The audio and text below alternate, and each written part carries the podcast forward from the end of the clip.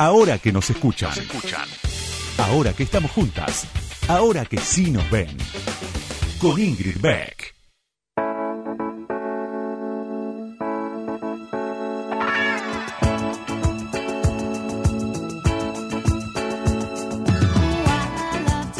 Buenas noches, buenas noches, bienvenidas, bienvenidos, bienvenides a la noche número 284.000 de abril. Ah, no, ya estamos en mayo. Pasa el tiempo, qué raro que pasa el tiempo, ¿no? Pasa en otra dimensión. Totalmente distinto. Estoy segura de que muchas de las personas que hoy me están escuchando hace unos meses no estaban despiertas a esta hora. Bueno, tal vez el resto de los días de la semana yo tampoco. Y ahora todo, todo, está todo cambiado, todo, todo, todo cambiado.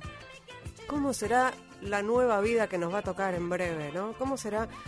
No quiero, no doy más. Quiero contar ya a mis nietos cómo fue la cuarentena en el año 2020. ¿Ustedes cómo están? ¿Hartos, hartas, artes? Bueno, falta menos, ¿no? Debería faltar menos. Deberíamos ponerle un, no sé. A mí me gustaría que me digan, que me den una fecha de finalización de la cuarentena, no importa cuál, aunque me digan que va a ser en la Navidad de 2021. Pero que me digan algo, así mi mente se puede preparar. Pero nadie sabe. Y eso es lo peor, vivir con la incertidumbre. Por eso vamos a hacer un programa de radio, que es lo que mejor me sale. Eh, y vamos a entrevistar a una grosa, vamos a entrevistar a una gran mujer, como todas las que pasan por este programa. Así que quédense ahí, porque enseguida, ya, vamos a charlar un rato con Graciana Peñafort. Ahora que nos escuchan. Ahora que vos me escuchás. Te cuento algo más sobre la invitada de hoy. Ahí va.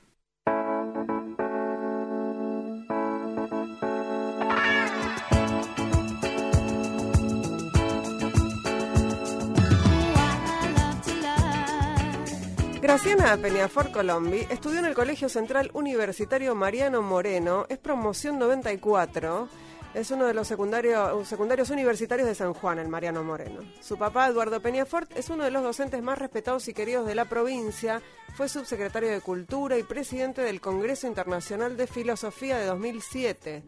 Su mamá, Ruth Colombi, es médica psiquiatra, pero hace décadas que dejó de ejercer para dedicarse a la investigación en ciencias sociales. Su hermana Guiomar es cineasta. Graciana se fue a Córdoba a seguir sus estudios universitarios. Ella ya había pasado por el Centro de Estudiantes en el Central y en la Facultad de Derecho de la Universidad Nacional de Córdoba. Siguió militando y fue consejera académica. Viene, una casa, viene de una casa con formación peronista ocupada en el pensamiento nacional. Terminada la carrera, volvió a San Juan y se sumó al joven kirchnerismo. Allá la conoció Gabriel Mariotto y la invitó a sumarse al Confer. Bueno, la, conocemos y la recordamos además por haber participado, en toda, conducido casi todas las audiencias públicas de debate eh, sobre la ley de servicios de comunicación audiovisual. Eh, fue redactora de la ley, tradujo en artículos las preocupaciones y necesidades de los sectores. Eh, estuvo en la Dirección de Asuntos Legales y Normativas del AFSCA hasta 2012.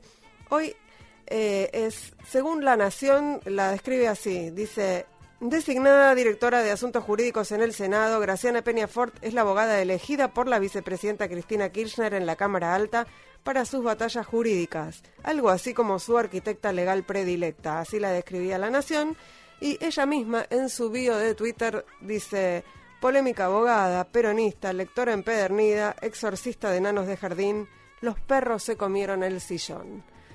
Bienvenida, Graciana Peñafort, ahora que nos escuchan, ¿cómo estás? ¿Cómo estás, Ingrid? Eh, me encanta tu biografía de Twitter.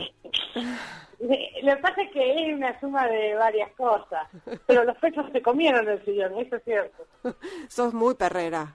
Sí, sí, totalmente. Soy, eh, sin, a ver, si no fuese abogada y no y no hubiese y- o, o haría filosofía o sería veterinaria. Eh, ¿Y qué, qué pasó que fuiste abogada? Yo quería estudiar filosofía, mi papá es licenciado en filosofía, es un reconocido es que es pensador del pensamiento nacional, y me dijo que me dice no te vas a ensimismar eh, no no y me dijo estudia derecho eh, si después no te gusta haz lo que quieras pero estudia derecho. Este, yo no quería pero viste es mi viejo. Y así que fui y este, me enamoré. La verdad es que me acuerdo todavía yo me acuerdo patente porque yo la primera semana este decía, decía todos los días que en el cursillo de ingreso este es mi último, mi último minuto, de mi última hora, de mi último día como estudiante de Derecho. Hasta que llegó Introducción al Derecho con la parte de Filosofía del Derecho y me enamoré, pero fue amor. Igual está buena esa situación en la que una, una, a mí me gusta cuando encaras las cosas pensando que podés dejarlas si querés, ¿no? Como que se encaran de manera un poco más relajada que pensando esto es la única oportunidad de mi vida. No, nunca hay una única oportunidad, nunca hay una única oportunidad. Este, la verdad, leía los otros días que el señor que se ganó el 15 se acaba de morir. Nunca hay único, nunca hay una única oportunidad. Hay ciertas oportunidades si las puedes tomar y si las puedes disfrutar. Eh, Graciana, la pregunta me es medio obvia, pero, pero me parece que está buena también hacerla porque estamos todos y todas en las mismas situaciones. ¿Cómo estás pasando esta cuarentena? Mira, le estoy pasando con mucho, mucho trabajo. Yo estoy en cuarentena desde una semana antes que todas las personas, porque yo soy grupo de riesgo y este, tengo, he tenido muchas, he tenido neumonías recurrentes, este, tengo un sobrepeso importante y soy diabética. Así que el médico, con, con viste la sutileza de los médicos, me llamó. Yo cuando vi que aparecía su número dije, dije mm. en el horno. este, me dijo, Graciana, te metes en tu casa y te aislas, porque además de estar en cuarentena estoy aislada. Es porque si vos te contagias te vas a morir. Tranco, tranco el médico. Supongo también que me conoce, ¿no? Claro. Pero me dijo, si te enfermas, yo no voy a poder sacarte de otro mm. Este, hace mucho tiempo que me trata. Entonces me dijo, ya, eh, si bien no está la vacuna, ya te la mandé a buscar para que te la, la, la neumonía sobre todo, sí para que te la pongas para quedarnos tranquilos, porque era un momento en que justo no había stock. Sí, sí, sí. Consiguió, se consiguió la vacuna en Rosario, había, me, la única salida que hice en todo este tiempo fue ponerme la vacuna.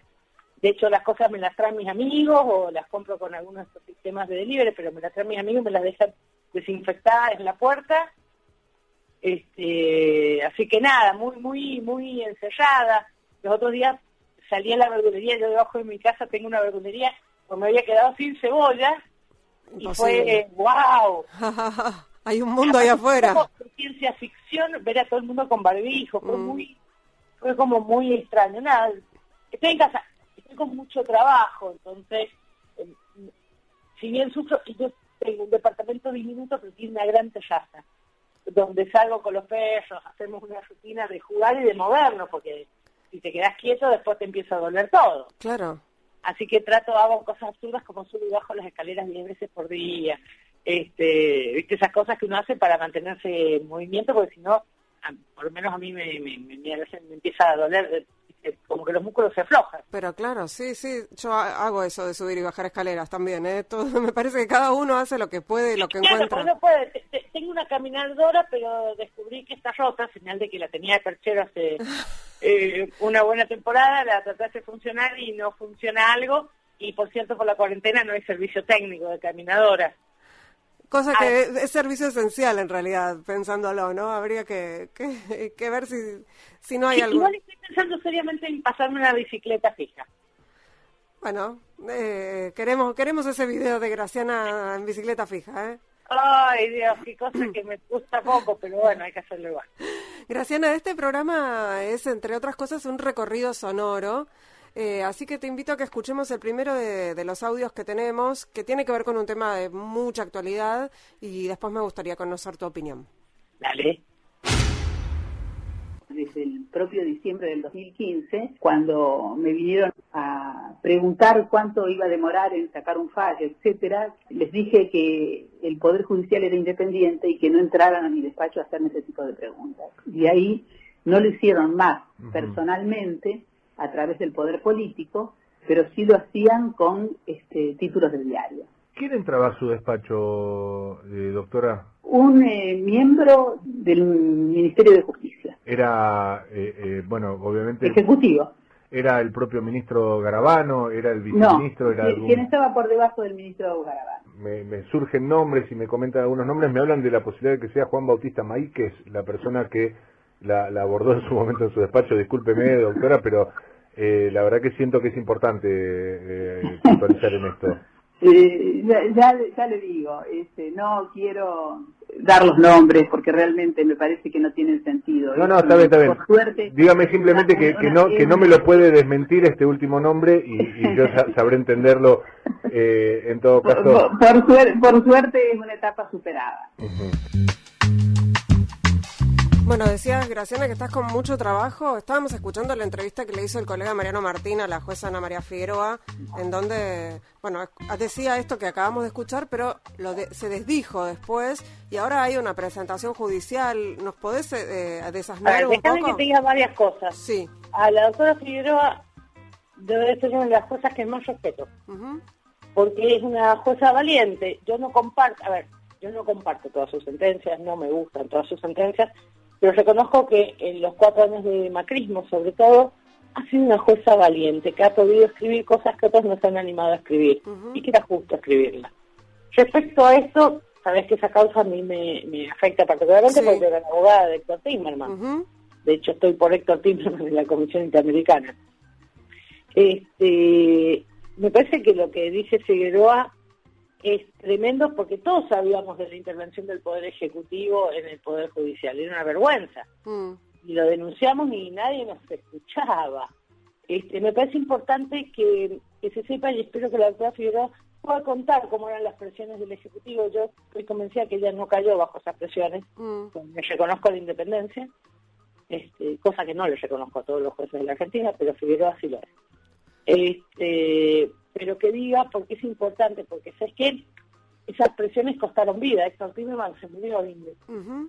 y se murió pidiendo justicia y la justicia nunca lo escuchó. Este, pero amén de eso es muy grave porque hemos hablado tanto tiempo del lawfare y el lawfare funciona con el poder político, el poder judicial y el poder mediático. Y es cierto que los medios presionaban ahí donde no presionaba el poder político. Este, y fue un escándalo. Lo que pasó fue un escándalo.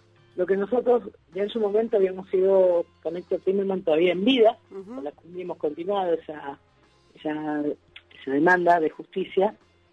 Este, y contando la interferencia, ya en el 2018, el, eh, el manejo político de una causa y las consecuencias que estaba teniendo para muchas personas, desde Cristina Fernández de Kirchner, Carlos Zanini preso, es decir, todas las cosas espantosas que pasaron en torno al Poder Judicial en general y en la causa memorándum en particular, y que a mí me, me agravian particularmente esto tiene una manera mi amigo.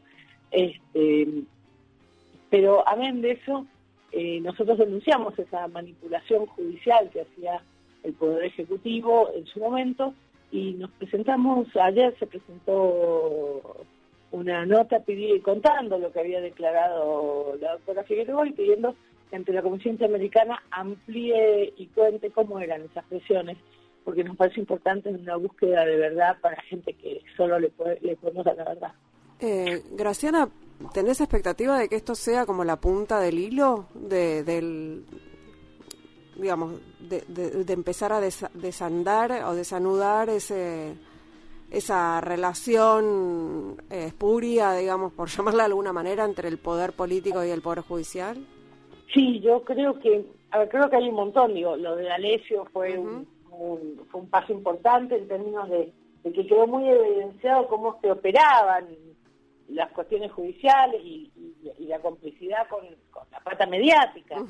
Este, y me parece que este es otro aporte a esclarecer el mismo punto. Yo voy a ser honesta, este, y esto permitimos una posición personal, este, Héctor Timerman, hasta el día que se, hasta el último día que pudo hablar, siempre me pidió que nos, nos pidió que nos preocupáramos para que lo que le había pasado no pasara más a nadie más.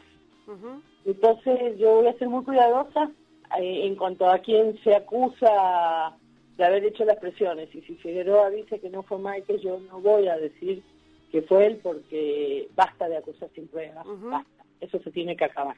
Eh, clarísimo, Graciana. Vamos a seguir un poco con la actualidad y después nos vamos a meter en algunas otras cuestiones.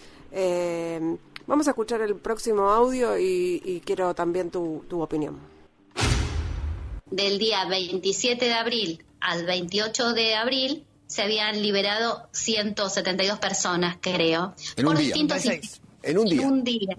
Claro, eso era, ese es el dato y acá hay que tener precisión en eso. Lo que yo digo es eso, no estoy diciendo que en un día salieron 172 abusadores ni nada. En un día hay 172 personas que recuperaron la libertad bajo distintos institutos. ¿Pero qué delitos cometieron esos, esos liberados? Bueno, en, eh, en general, mira, los datos que me proporcionaron dice que en este periodo recuperó la libertad 2.458 personas y que dentro de ellas, eh, bueno, hay casos de abuso sexual que, que puede ocurrir que sea algún beneficio liberatorio, un arresto domiciliario, o sea, no está especificado bajo qué figura o qué instituto fue el que le permitió acceder a la libertad.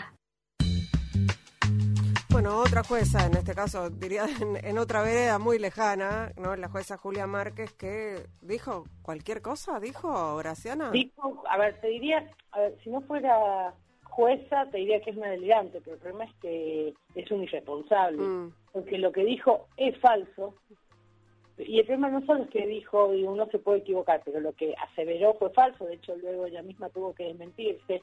La verdad es que las liberaciones en, en este periodo 2020 es inferior a las liberaciones que hubo en el 2019. Este, y también fue parte claramente de una campaña de debilitamiento del gobierno.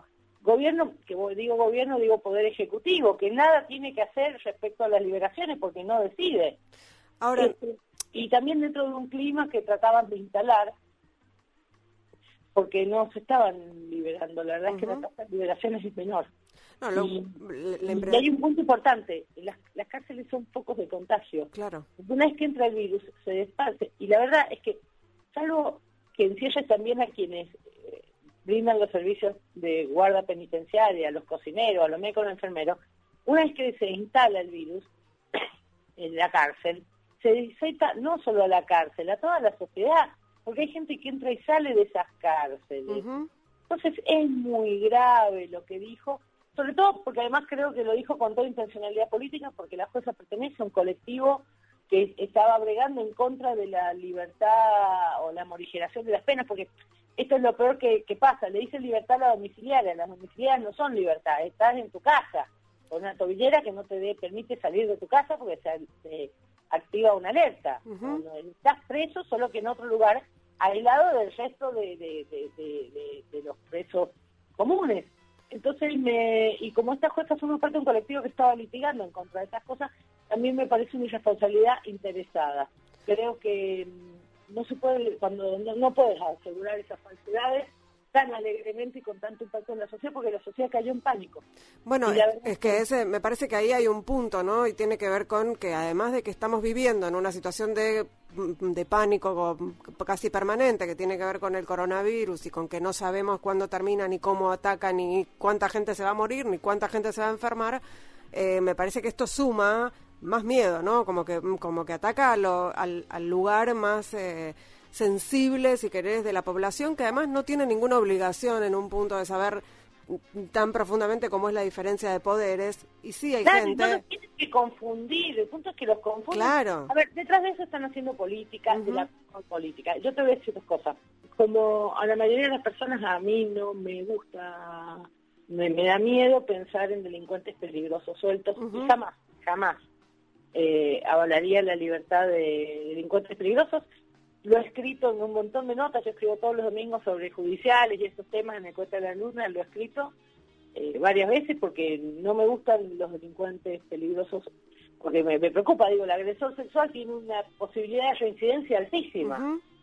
Entonces me preocupa porque hay un montón de mujeres indefensas eh, por alguien que puede actuar como un predador. Como me preocupa la violencia de género en, tu casa, porque hay personas que están pasando, hay mujeres están pasando la cuarentena eh, con su agresor, ¿eh? Sí eh, ambas cosas son preocupantes.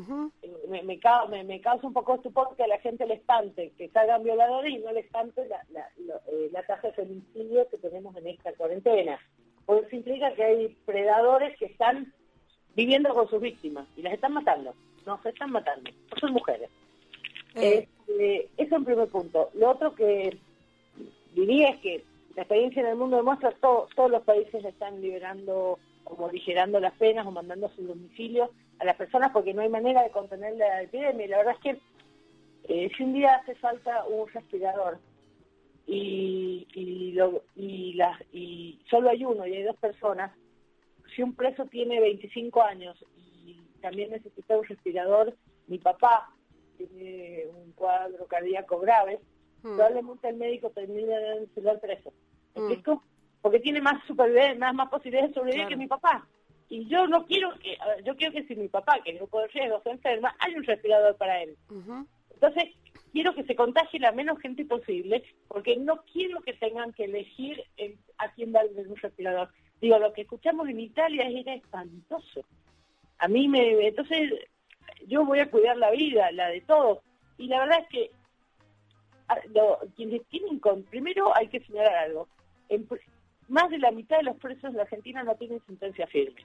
Eh, ante la ley todavía son inocentes. Sí, pero ese es un problema, digamos, un problema que es anterior a esto. Eh, totalmente, totalmente. Ahora, ¿por qué vamos, eh, y, y, y aun cuando no sean inocentes, aun cuando tengan sentencia firme, en Argentina no existe la pena de muerte, ni de forma directa ni de forma indirecta este, no permitir que se, se, se, se, reste población al sistema carcelario es sin duda una pena de muerte indirecta, porque se van a morir, se van a morir, es así, es muy triste, pero es así. A mí me pareció una enorme responsabilidad, todo, toda la operación, eh, soltando violadores, me pareció de un nivel de canallez espantosa, jugar con una emoción de las personas en cuarentena tal, como es el miedo, este, jugar con el prejuicio y sobre todo jugar con algunas cosas tan importantes en Argentina como son el derecho a la vida y el Estado de Derecho. Me parece una, una fue miserable, fue miserable.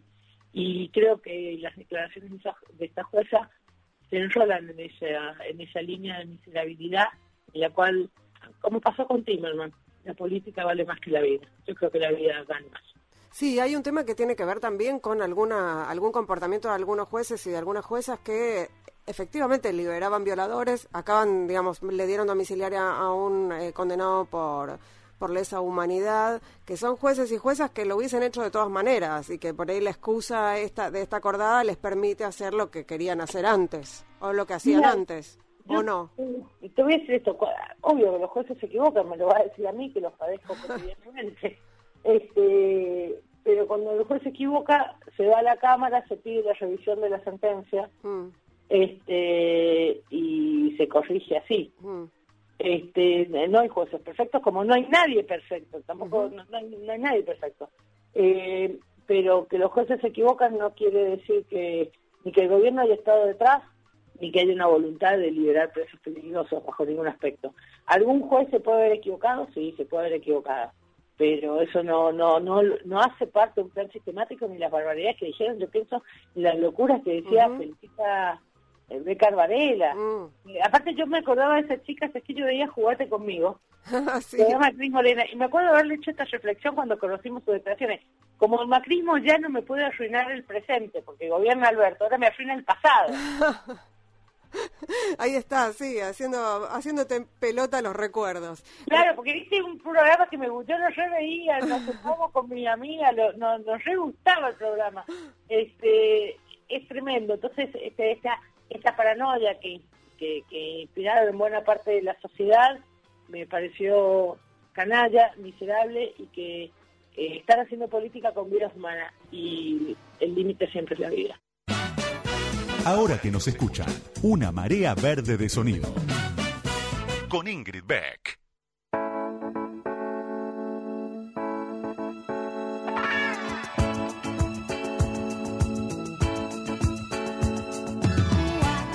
Segundo bloque de Ahora que nos escuchan, estamos charlando animadamente con la abogada Graciana Peñafort y vamos a escuchar... Eh, Eh, Graciana, si me acompañas, un, un audio y después te quiero hacer una pregunta específica sobre esto. Efectivamente, lo que le pedimos a la Corte es que conteste una consulta puntual frente a un hecho concreto. Está claro que los senadores no pueden juntarse a sesionar, no solo porque cada uno está en sus provincias, sino además por el riesgo cierto que eso significaría para todos ellos y para su familia y para sus colaboradores. Entonces, como en, como en el reglamento del Senado hay un artículo que prevé que pueden juntarse por fuera de la Cámara, preguntamos si este por fuera puede ser entendido como videoconferencia. Eh, se, va, a- se va a sesionar así. Eh, esto se, se leyó, por supuesto, como que habían perdido y como que habían ganado esta pulseada. ¿Vos, vos cómo lo leíste, Graciana? Mira, claramente la acción fue rechazada, pero en lo importante, es decir, respecto a las facultades interpretativas que tiene el Senado respecto a su reglamento, sin duda la- la- la- lo que dijo la Corte fue exactamente lo que necesitábamos que dijéramos. Eh, de hecho, vos verás que luego de ese, luego de ese fallo, eh, vinieron todos a discutir cómo iban a hacer la sesión. Se dejó de discutir si presencial o virtual. ¿sí? Se- porque hasta, hasta entonces había eh, la discusión, que la marcha por la democracia, que ¿sí? La Pero- travesía, la travesía. eh, la travesía, eso, eso. Travesía fue la que hizo el Sí, Consejo. porque era algo épico, por eso me acuerdo. Bueno, por eso. Entonces, lo que te quiero decir es, todos los que dijeron que se había perdido, la verdad es que dio por cerrado el debate presencial, en la sesión presencial, y tanto la Cámara de Senadores como la Cámara de Diputados aceptaron que iba a ser virtual, sistema mixto, más mixto, ¿me explico? Entonces, es- exactamente era lo que se necesitaba, que, que quedara claro que, la, que la- el Congreso de la Nación tiene las facultades para interpretar constitucionalmente sus reglamentos y habilitar las sesiones virtuales. Eso era lo que importaba. Eh, la acción, sí, en efecto se perdió, pero eh, la pregunta o la consulta o la situación de incertidumbre, porque eso era, teníamos una incertidumbre Ujú. respecto a, mm, a si se podía, quedó saldada en un fallo que le dedica buena parte del fallo a- a contestar nuestra incertidumbre. Está todos los ejemplos, todo, con lo cual para mí fue un verdadero triunfo y la verdad es que eh, a mí no me, no me preocupa haber perdido la, la acción de fondo, porque entre otras cosas, eh, el modelo de caso que seguimos es un modelo donde es un modelo viejísimo, se, se- se pasó en Estados Unidos en 1803, imagínate, donde efectivamente pasó lo mismo. Eh, se obtuvo lo que se necesitaba en términos de, de construcción incluso política, pese a que el caso se perdió. Es lo que se llama un caso escuela y es un modo de, de trabajo de caso que para nosotros fue tan exitoso que al día siguiente de esa, de esa sentencia estaban todos ya, digo, empezó la, esta travesía por la democracia y estaban todos sabiendo que, Que iban a tener que laburar, que iban a tener que trabajar y lo iban a hacer en modo virtual. Se acabó la discusión política y se cerraron las posibilidades de impugnar la sesión virtual. Eh, Graciana, ¿cómo te llevas con, con Cristina Fernández? De Y yo que te decir, yo la quiero mucho, Cristina. Yo hace muchos años que trabajo con ella y la verdad es que le tengo mucho cariño y me, me llevo relativamente bien, que no quiere decir que a veces no discutamos. Sí. A veces, me dice, no me pongas esa cara y escuchame. este Y me reta por tomar coca light. ¿Y es fácil discutir con ella? Digo, vos eh, da, da la impresión de que no es una no es una persona fácil para discutir, que tiene un, un nivel de autoridad, no estoy diciendo autoritarismo, estoy diciendo de autoridad que, bueno, hay que enfrentarse. Mira, sabe. Eso, o sea, ir con una verdura es una estupidez porque sabe. Hmm. eh, la- la- sabe de lo que habla, estudia los temas, sabe, no, no es una improvisada. Ahora, lo que tiene es que te escucha, puede Mm. no gustarle, pero te escucha, te escucha y muchas veces te- yo me siento escuchada por ella. Hmm. Después, digo, la que manda es ella, pero eh, a mí me toca discutir temas de derecho, yo siento que me escucha, sí, me, me llevo bien, además me- yo me llevo, me, a ver, también quiero que entiendas de dónde lo miro yo, para mí es como, wow, trabajo con Cristina, yo Claro. siempre digo, yo he ido a su casa, la he visto hasta en pijama, Hmm. pero nunca, nunca, nunca que estoy con ella, no hay un momento en que no trae suerte, es Cristina, porque también es, es, como quien me conduce políticamente, claro. Yo, yo, yo le tengo una, primero le tengo una enorme admiración, mucho respeto, además le tengo un enorme afecto porque conmigo ha sido una persona sumamente cálida y algo raro, vos que has trabajado con jefes seguramente, cuando sentís que tu jefe te escucha. Mm. Eh, para mí eso es algo importante. No significa que haga lo que yo le diga, pero sabe, me escucha lo que le estoy diciendo. Y mi opinión tiene un espacio. Para mí es súper valioso. Eh, los que, digamos, algunos este, que, que la perfilan a Cristina dicen que es muy difícil ganarse su confianza que es una persona muy desconfiada, alguna razón debe tener para eso. Vos lo fuiste la cantidad de cosas que le han hecho. por eso, por eso. A ver, yo no entiendo cómo todavía eh, atiende el teléfono, pobre mujer. No, no sé, eh, creo que se cuida como se cuida la mayoría de las personas que han tenido el nivel de exposición y el nivel de agresión que, que han sufrido ella y su familia, digo es dramático, porque el nivel de agresión no solo fue a ella, fue a sus hijos, a la historia de su marido, una, una cosa espantosa. Yo, yo creo que yo le, yo le admiro, entre otras cosas, a Cristina la fortaleza, además la fortaleza de seguir apostando que es la política la solución. Eh, coincido, me gusta mucho esa frase, que la política es la solución. Además lo estamos viendo ahora en esta crisis. Es que no, es la política es la violencia o la ley es más fuerte. yo, no, yo no soy de la más fuerte, así que jamás podría apoyar la ley más fuerte. Este, eh, y la violencia me parece espantosa, entonces no, yo sigo creyendo que la más racional de las soluciones es siempre la solución política, la que consigue intereses que parecen inconciliables.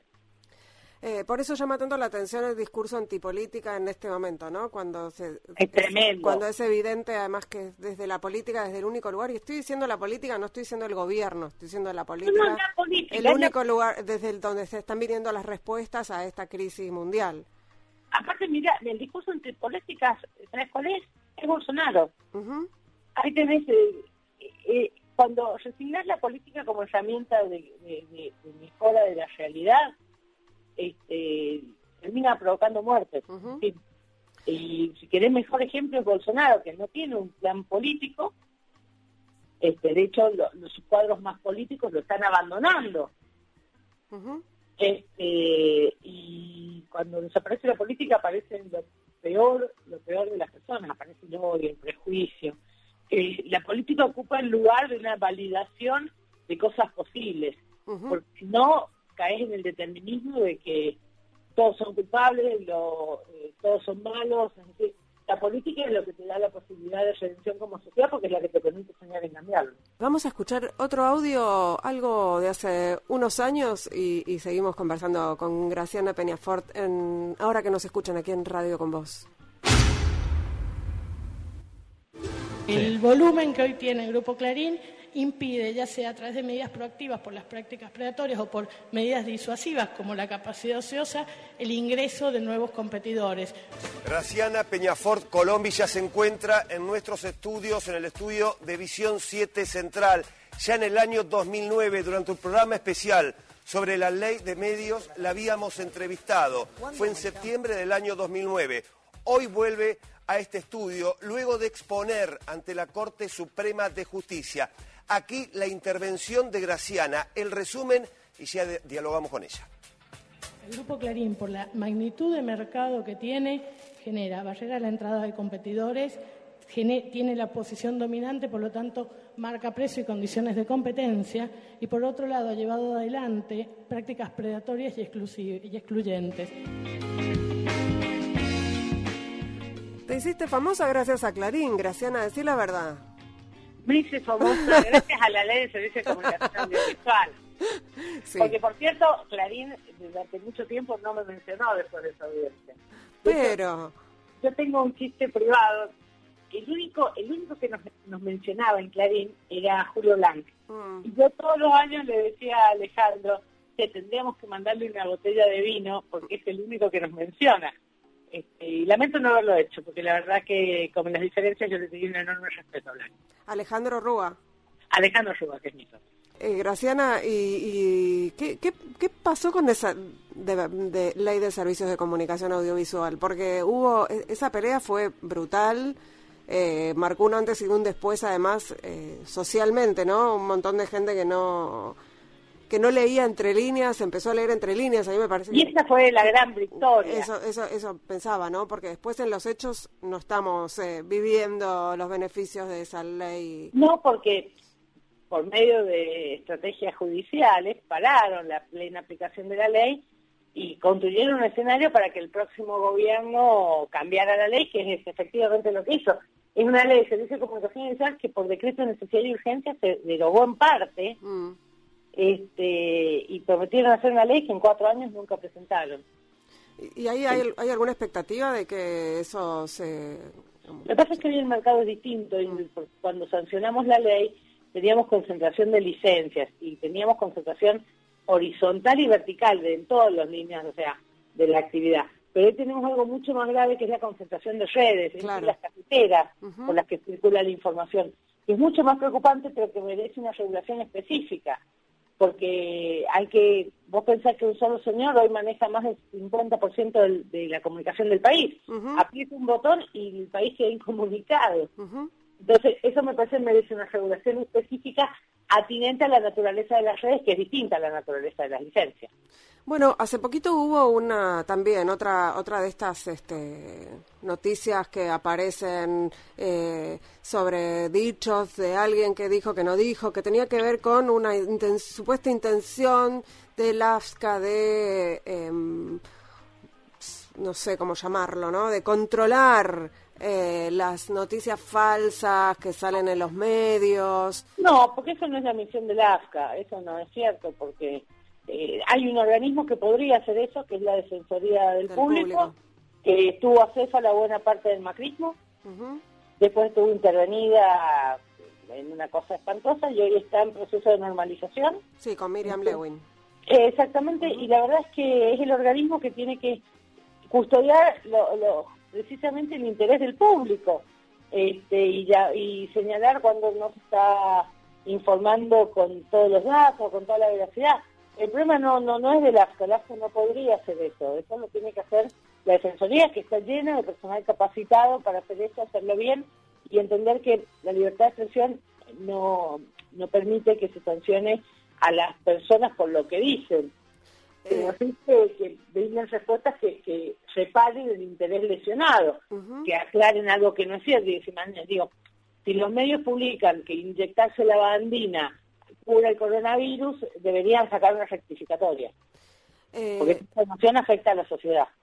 Graciana, vos que, que sos especialista en estos temas, eh, además, digamos, de que el panorama cambió en, en términos de, de concentración, eh, cambió porque existen las redes sociales, además, eh, otras maneras de informarse, eh, y sobre eso no hay ningún tipo de regulación, pero tampoco, digamos, hay una discusión respecto de qué hacer con eso. Se penaliza a, la, a las personas, entre comillas, que mienten, que... injurian, que ofenden, que, que, odian, digamos, ¿cómo, ¿te, imaginas algún tipo de, de regulación sobre esto? Yo no soy partidaria de la regulación de Internet en general. Mm. Me parece que salvo las regulaciones que establecen los pactos de derechos humanos, digo, menores, seguridad nacional, este, todo lo demás me, parece que todo da lugar a responsabilidades ulteriores. Mm. No, no me gusta la idea de regular porque me parece que es como un un marco de libertad, es como pretender regular lo que dicen los diarios. Mm. Es decir, eh, me parece absurdo la penalización de la expresión, siempre me lo ha parecido, que yo soy muy crítica de, la persecución penal, inclusive de quienes mienten. Eh, creo que en todo caso da lugar a, un, derecho de reparación de quien se vio afectado en su honor y en su buen nombre, por esa mentira. Este, yo no soy partidaria de una regulación en términos de contenidos. No me gusta la regulación en términos de contenidos, no me gusta para la prensa y no me gusta para las redes sociales por los mismos criterios. Este, me parece en todo caso lo que hay que hacer es eh, activar ciertas pautas de conducta. Me parece que Mira, hace muchos años yo estaba en el confer y me acuerdo que me llamaban señoras enojadas porque en un, en un, en un bailando por un sueño Mm, se había visto un- una teta. sí. Y dice, mire señora, si usted está viendo bailando por un sueño y se llama eh, Fantasía Caliente y por- eh, seguramente dibujitos de Walt Disney no van a pasar. cambie, ejerza su poder como espectadora y cambie. Mm, Porque la verdad que a estos contenidos, más allá de las estrategias de Big Data y de vulgarización, quienes los hacen existir somos nosotros que les damos entidad.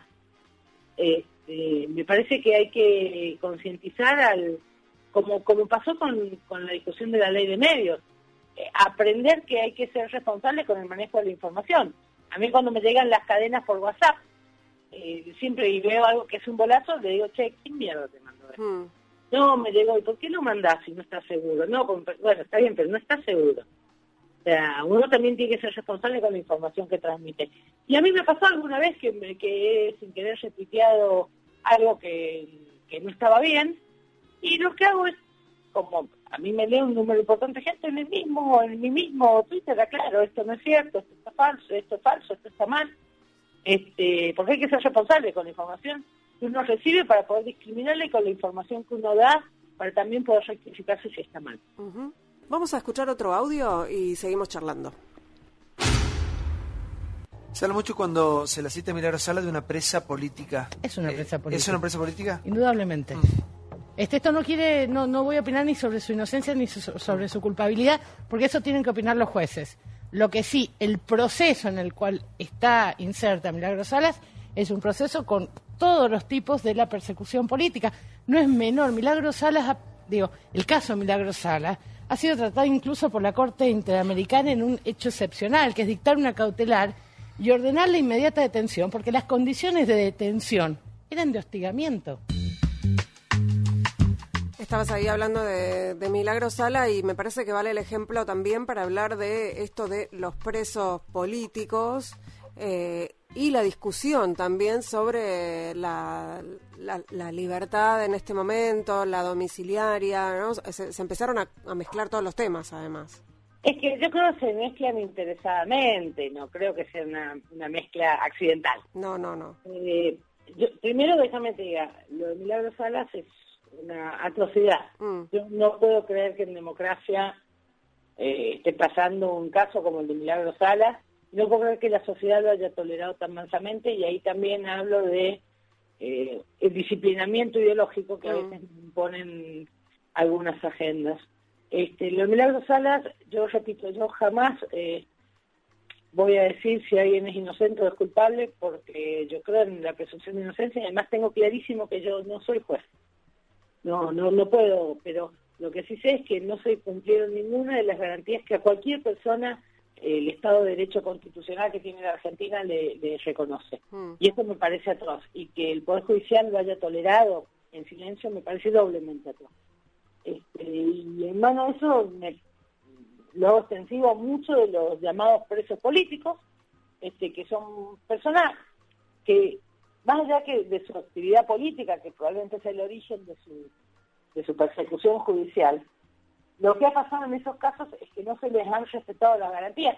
Mira, te voy a dar un ejemplo de algo que me pasa a mí, en un caso que yo soy la abogada Amado Burú. Sí, Durante todo el juicio dijimos que Van der estaba, estaba siendo impulsado a declarar en un determinado sentido, ¿sí? sí, Habían buscado la foto de Van der con Burú durante años.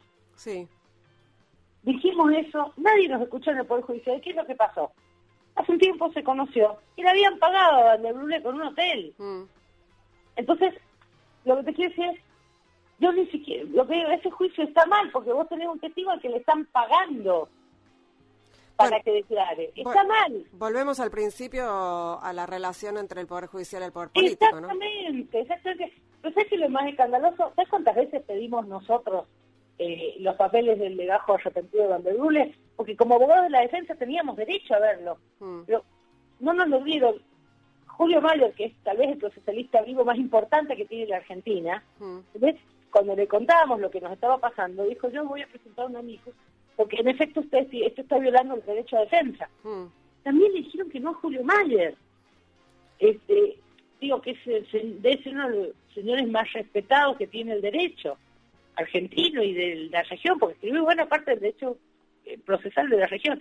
Entonces, ahora, te dicen que no, peleas, peleas, peleas. Después aparecen los papeles que dicen más o menos lo mismo que vos estabas diciendo. Es un escándalo, es un escándalo. Y lo que yo sé es que esos juicios están mal, están mal. Como estuvo mal la detención de Milagros, eh, y fue una vergüenza, como estuvo mal Macri diciendo mucha gente cree que Milagros Sala tiene que estar presa, sí, pero la justicia no es un tema de encuesta ni de, ni de Focus Group. Sí, no, no decide la opinión pública.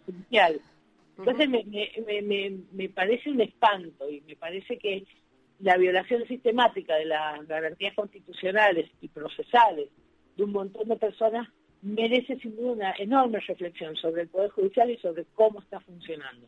Porque así no funciona el Poder Judicial que imparte justicia. Así funciona un Poder Judicial que hace política. Y para hacer política yo voto a mis representantes, no como jueces, sino como representantes. Ni ayer ni mañana. Es hoy, es hoy. Es ahora que nos escuchan. Con Ingrid Beck. Hasta la una.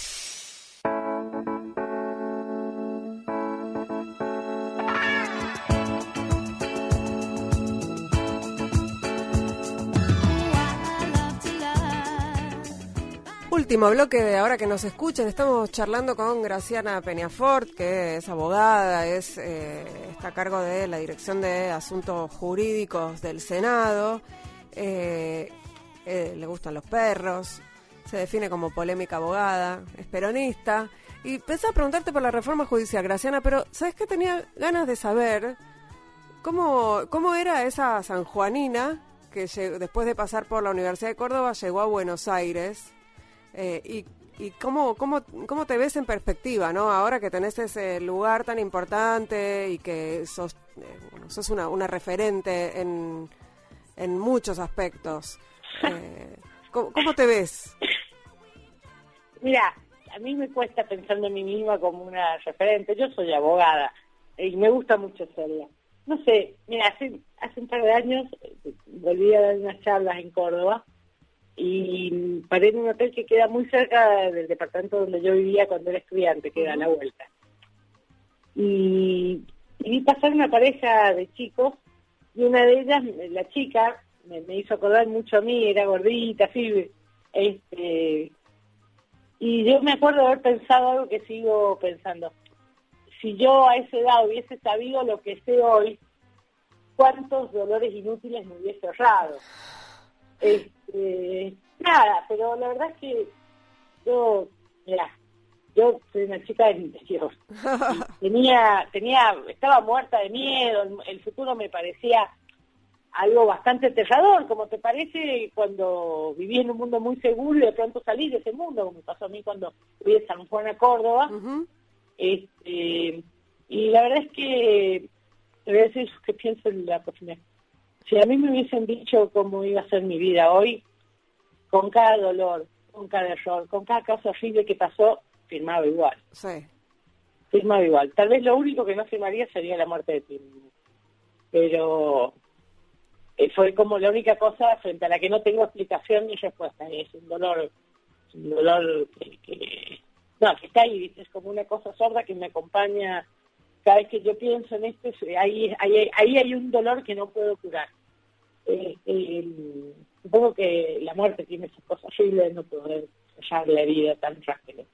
Pero no, la verdad es que nada, a mí me gusta hacer lo que hago, este, tengo la suerte que puedo vivir de hacer algo que me gusta y en lo que creo. Yo tengo amigos que tienen trabajos que no les gustan, a mí me gusta el mío. Este, tengo amigos que no pueden hacer aquello en lo que creen, yo tengo la fortuna de poder hacer aquello en lo que creo. Y aunque no parezca tan importante, hay días de invierno nublados, fríos, que tienes que tener un buen motivo para levantarte, porque si no, no te levantas. lo que agradezco es que todos los días de mi vida yo tengo un buen motivo para levantarme. Qué lindo lo que decís, eh, Graciana.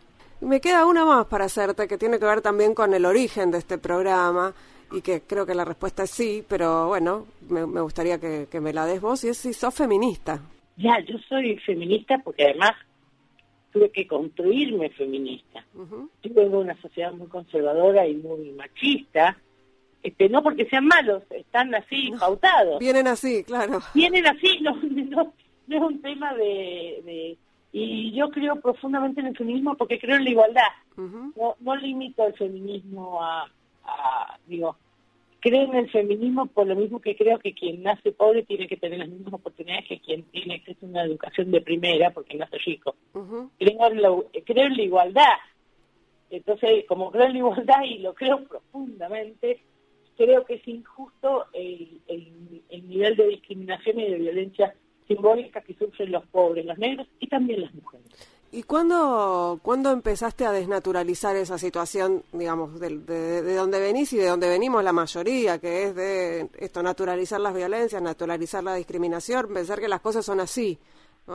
Yo tengo la enorme ventaja que mi mamá eh, es, eh, digo, no deja de ser una señora conservadora, pero siempre fue muy disruptiva en, en, sus modos de pensar, entonces nos educó con mucha libertad. O sea, siempre digo, a mí, yo he tenido en mi, en, mi infancia, el futuro de una chica de, clase media era tener en todo caso un trabajo part-time, este, casarse, tener hijos, este, cosa que no está mal, mis amigas lo han hecho y son muy felices, yo un poco las envidio, porque solamente, por ejemplo, no haber tenido hijos, pero...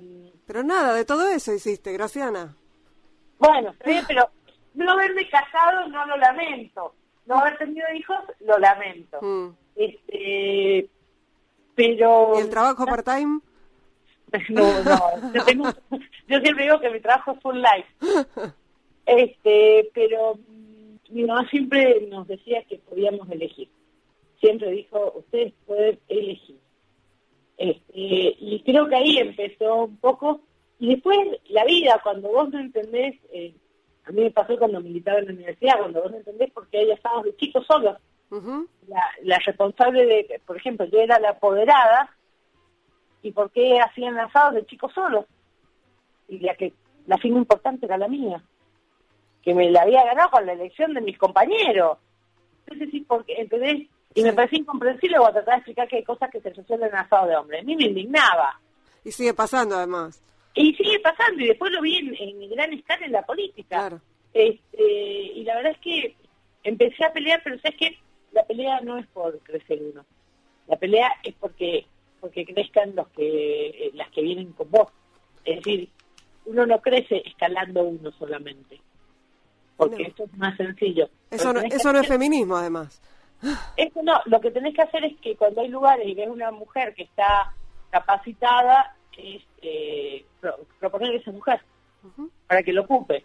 Y cuando una viene una compañera de trabajo y te cuenta que está embarazada, darle todo el apoyo para que eso no implique una, baja en su desempeño laboral.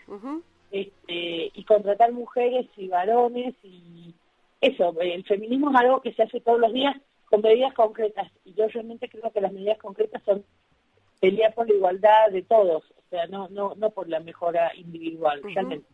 Y así, y a fuerza de que tengo yo tengo una enorme ventaja de tengo grandes grupos de amigas, de mujeres que muy peleadoras, digo, algunas de las conozco en pública, Juliana Di Tulio, Tere García, este, todas, todas mujeres que la pelean y la pelean mucho y que también son grupos de soporte en los cuales uno se respalda y también te permite además respaldar a otros, dar un compañero o compañera, este, bancar a alguien, una mujer que se quedó, se preparó y se quedó sola con los chicos, explicarle que va a seguir teniendo el trabajo, que no va a tener problemas, de todas esas formas de violencia laboral, que yo creo que son tremendas, la gente no las ve. Yo siempre le digo a mis empleados hombres que cuando digo, che, eh, ¿por qué nunca me pedís vos una licencia para cuidar a un familiar enfermo? Porque, porque es por sentado que lo va a cuidar la mujer de la familia. Es decir, pero es la verdad, porque también hay que enseñarle que las cargas son compartidas. Hace poquito, hace poquito Jordana Timmerman, la hija de Héctor, la mía, publicó una nota maravillosa en el New York Times donde hablaba de la pandemia y los temas de género. Y palabra más, palabra menos, decía, claro, ¿cómo se nota eh, la diferencia de género cuando estamos, porque las mujeres no nos damos cuenta de, la jornada doble que hacemos. Eh, vamos, trabajamos y volvemos a hacer de cenar. y a lavar los platos, digo. y, cuando el tu compañero a veces lava los platos, por poco, no ahora, pero antes por poco no sentía que le tenías que hacer un monumento. Y vos decís, no, no es así. Este, encargarte vos, encargarte también vos, pero no porque es una obligación tuya, compartamos esto. Porque esta casa y esta familia y esta pareja funciona porque compartimos un montón de cosas. También compartamos esto que no es solo mi obligación. Este, me, parece que el feminismo es, eso, es la pelea por la igualdad y además creo que si sos feminista necesariamente no vas a tolerar la desigualdad eh, de ningún estilo. No, no creo que sea posible ser feminista y ser racista al mismo tiempo. ¿Me explico?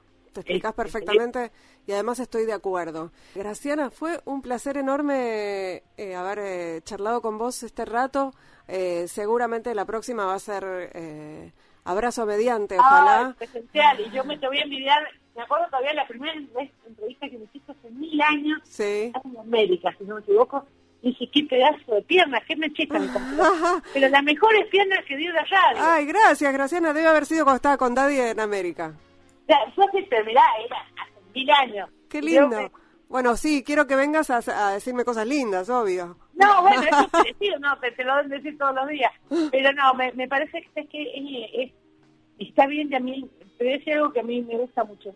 Me gusta, me, me gusta el periodismo que se mantiene en una línea porque me parece que eso da coherencia y es algo que yo valoro en muchas personas y con el tema feminismo vos en particular te lo valoro porque cuando no era un tema de moda, de moda vos estabas y hablábamos de los mismos temas.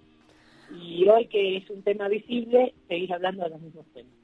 Bueno, te agradezco un montón, eh, de verdad, por este, por estos halagos y por haber compartido este rato con, con nosotros, con nosotras y con nosotres.